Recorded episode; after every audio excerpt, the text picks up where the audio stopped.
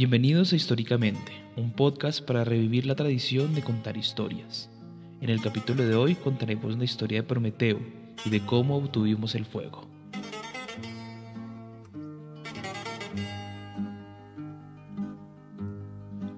El fuego ha sido una de las principales herramientas para el desarrollo de la humanidad. Fue ella la que nos dio la capacidad de enfrentarnos a la oscuridad de la noche. Fue ella la que nos ayudó a moldear y dominar a los metales. Y más adelante, esta va a ser la primera arma de destrucción masiva para la humanidad. El fuego de cierta forma puede representar a la humanidad misma, pues puede crear y puede destruir de la misma forma. Sin embargo, ¿quién nos dio el fuego? ¿Cómo obtuvimos el fuego? En este capítulo hablaremos de cómo obtuvimos el fuego según los antiguos griegos.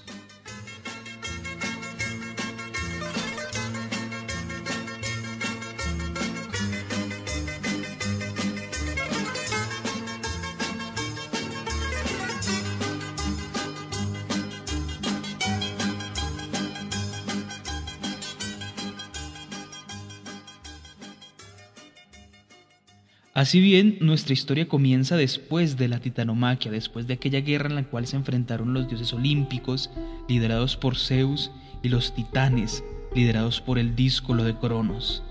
Esta guerra que duró alrededor de 10 años terminó con la derrota de los titanes y la gran victoria de los olímpicos, especialmente de Zeus, quien se puso por encima de todo y asumió el trono de todo el cosmos. Lo primero que va a hacer Zeus al obtener el poder absoluto va a ser castigar a sus derrotados adversarios, y lo que va a hacer es que los va a encerrar en el abismo de Gea, en el Tártaro, y a los aliados de ellos, que normalmente eran sus hijos, o aquellas personas o seres que ayudaron a los titanes en esta guerra, los castigará de formas crueles con trabajos fastidiosos. Y aunque nuestra historia no trata de cómo Zeus aplicó distintos castigos a sus adversarios, sí tiene que ver con eso, porque los protagonistas de nuestra historia van a ser cruelmente castigados por Zeus por todo lo que hicieron y van a hacer. Uno de los condenados titanes va a ser el astuto de Japeto, quien con la Oceania de Clímene tuvieron cuatro hijos, Atlas, Menecio, Prometeo y Epimeteo, de los cuales dos tomaron una gran parte en la guerra de la titanomaquia, Menecio, que fue fulminado por uno de los rayos de Zeus, y Atlas, que alcanzó a sobrevivir al final. Sin embargo, como bien lo dije antes, Zeus castigó a todo aquel que se enfrentó a ellos, a los olímpicos, y el castigo de Atlas va a ser sostener el mundo con sus hombros para toda la eternidad. Los otros dos hermanos que no tomaron parte en la guerra, al final de esta se postraron ante Zeus, aceptándolo como su gran señor el cual en el nuevo orden cósmico les asignó una tarea, la tarea de darle los dones a todos los seres por debajo del Olimpo, con la única condición que estos dones fueran asignados de forma justa, pues a diferencia del gobierno de los titanes del gobierno de Cronos, el gobierno de Zeus se caracterizará siempre por una prevelación hacia la justicia. Así con esta tarea Prometeo y Epimeteo bajan del Olimpo a enfrentarse a todos los seres y darles a cada uno los dones, sus características, aquella forma con la cual ellos podrán enfrentarse al mundo, enfrentarse a aquel nuevo orden, a aquel nuevo cosmos que Zeus está imponiendo. Entonces, ellos son los que les dan las astas a los ciervos, las garras y los dientes a los leones, la fuerza a los osos, la resistencia a los caballos, los cuernos a las cabras, y así a cada uno de los animales le fue dando las características según a ellos les iba pareciendo justo. Sin embargo, Prometeo queda fascinado con los hombres, con estos seres que parecían a los dioses, y no sabía qué don darles, no sabía si darle fuerza, si darle colmillos, si darle pelaje, no sabía qué don era tan digno para unos seres que asemejaban tanto a los dioses. Así que en su reflexión decidió darle un don completamente distinto a cualquier otro animal.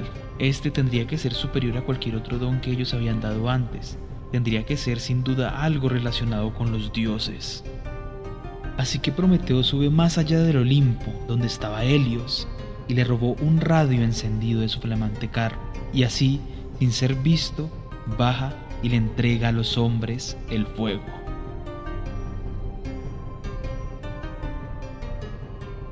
Pero esta acción no le gustó mucho a Zeus, puesto que a Zeus no le gustaba mucho cualquier amenaza a su poder, así fuera pequeña como la de los hombres, y decidió quitarle el fuego a los hombres. Cuando Prometeo se entera de esto, decide disuadir a Zeus. Y le dice, Señor, no hay que temer que los hombres tengan el fuego, pues con ello nos adorarán. Y una de esas formas de adoración será por medio del fuego. Ellos nos servirán, ellos nos darán todo lo que le pidamos, ellos nunca se rebelarán contra nosotros y nosotros siempre seremos más grandes que ellos. Y la forma con la cual vamos a obtener esto va a ser por medio del fuego. Por eso, mi gran Señor, las flamas en, la en las manos de los hombres serán para nosotros herramienta de exaltación. Y pues a Zeus, con su pequeño ego, le gustaba la idea de ser exaltado, por lo que Prometeo logró convencer a Zeus de que los hombres tuviéramos el fuego. Sin embargo, sería Zeus quien escogería qué sacrificio aceptarían los dioses. Y ahí, Prometeo previendo que Zeus optaría por una opción que no les iba a ayudar a los hombres, se le ocurrió una forma en la cual sus seres favoritos no perdieran tanto. Antes de que Zeus bajase, bajó Prometeo y le dijo a los hombres que mataran un buey, que por un lado pusiesen la piel con la grasa y los huesos de tal forma que se viera apetitoso, y al otro lado la carne con las vísceras de tal forma que se viera repugnante y poco apetitoso. Al bajar el padre de todo Zeus, vio las dos ofrendas y optó por aquella que se veía mejor. Ya en el Olimpo Zeus, al ver que lo que subía como humo no era más que grasa, piel y huesos, entró en una inmensa cólera. Y como bien dijimos antes, no hay peor cosa que hacer enojar a Zeus, porque él siempre va a tener mano dura. O sea, lo peor que uno puede hacer en el mundo griego es hacer enojar a Zeus. Podemos enojar a cualquier otro dios, menos a Zeus.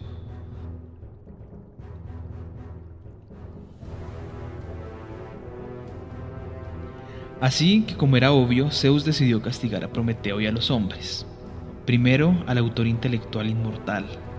Mandó a Festos a forjar unas enormes cadenas y con estas amarró a Prometeo en el Cáucaso, mirando siempre para arriba, para no volver a ver a sus seres favoritos los hombres. Además, mandó a su águila para que todas las mañanas le comiera el hígado. Prometeo, al ser un dios inmortal, en la noche le volvería a crecer el hígado y el águila cada mañana llegaría a volver a hacer su tarea.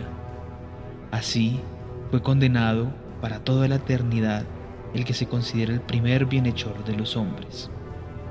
Condena que mucho más adelante Heracles, Hércules, interrumpiría, pero eso es otra historia. Ahora bien, Zeus tendría que vengarse de los hombres, pues fueron los que hicieron el gran agravio. Y lo más lógico era quitarles el fuego, sin embargo, estos ya habían aprendido a dominarlo y a crear mucho más, por lo que Zeus ideó un plan en el que involucrase la sangre de Prometeo. Como ven, Zeus es vengativo hasta las últimas consecuencias y decidió involucrar a su hermano Epimeteo.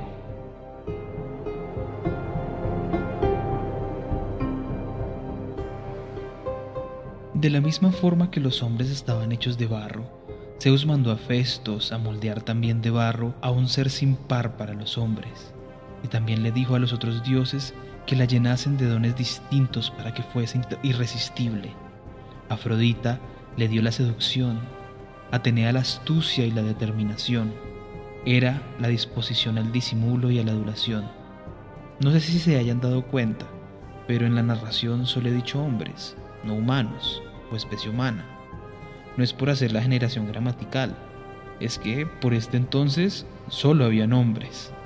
Así, los dioses en este punto crearon a la primera mujer, Pandora. Aquí el astuto Zeus atacan dos flancos. Primero, el que ya veremos con relación a Epimeteo, y el segundo 100% a los hombres, pues la mayor debilidad de cualquier hombre siempre será una mujer. Ya con la primera mujer, Zeus manda a Hermes que se la lleve a Epimeteo, pues no que se la lleve a entregar, sino que la lleve en un lugar donde Epimeteo la vea. Y Epimeteo, al ver a esta mujer tan hermosa, cae rendido a sus pies, se enamora perdidamente y de una vez decide casarse con ella. Sus hermanos, Atlas y Prometeo, cada uno en su retención, les dice a su hermano que no se fíe de la mujer que ha hecho Zeus. Pero Epimeteo estaba perdidamente enamorado y hace caso omiso a tales advertencias, y termina casándose con Pandora. Al llegar el momento de la boda, Zeus, en su gran generosidad, le entrega a la feliz pareja un recipiente, una vasija, un odre, una caja. Aquí en este momento Epimeteo ya empieza a dudar de Zeus, de tanta generosidad del Señor de todo, no es tan frecuente. Entonces le dice a su mujer que por nada en el mundo vaya a abrir este recipiente pues así pasaron los días y en un momento de infinita curiosidad, Pandora coge el recipiente que le habían dicho que no, que no abriera y lo abre. Y de allí salen todos los males que van a acosar a la humanidad. Las enfermedades, la vejez, la sed de sangre, la traición, todo lo malo que tenemos los humanos salió de allí, de ese recipiente que abrió Pandora. Sin embargo, sin que Zeus supiese, Atenea, mientras estaban haciendo la caja, agregó algo, algo que nadie se dio cuenta, y solo se pudo ver hasta que salieron todos los males, y este algo fue la luz de la esperanza, que al salir también se incrustó en los corazones de los hombres, así a pesar de todos los males que podamos tener, siempre, en algún momento, al final, brillará la esperanza. De esta forma, Zeus se vengó completamente, primero de Prometeo, el autor intelectual, y después de los hombres, quienes obraron mal. Entonces ahí vemos cómo de los peores dioses que uno puede hacer enojar es Zeus, porque se va a vengar hasta lo máximo que pueda. Y de esta forma, la humanidad obtuvo el fuego, y no solo el fuego, también sus desdichas, la esperanza y las tan hermosas mujeres. Esta fue la historia del primer benefactor de los hombres. Por eso la figura de Prometeo en la antigua Grecia siempre fue vista como aquel que ayuda a los hombres, como el dios mismo de los hombres. De hecho, otras tradiciones griegas nos dicen que fue el mismo Prometeo quien moldeó el barro a los hombres, combinando el barro de la tierra y la sangre de los titanes. Y la figura de este dios no terminó en Grecia. Inclusive hoy en día podemos ver una exaltación a este primer abanderado de la humanidad. En el Rockefeller Center está una estatua para Prometeo, porque a pesar de los años, a pesar de todos los siglos y las culturas, Prometeo siempre será nuestro benefactor, nuestro benechor, el abanderado de la humanidad por todas las generaciones. Y este fue el episodio de hoy. Soy Andrés Calderón y los espero en otra narración de otra época en la nuestra. Muchas gracias por escuchar. Buen día.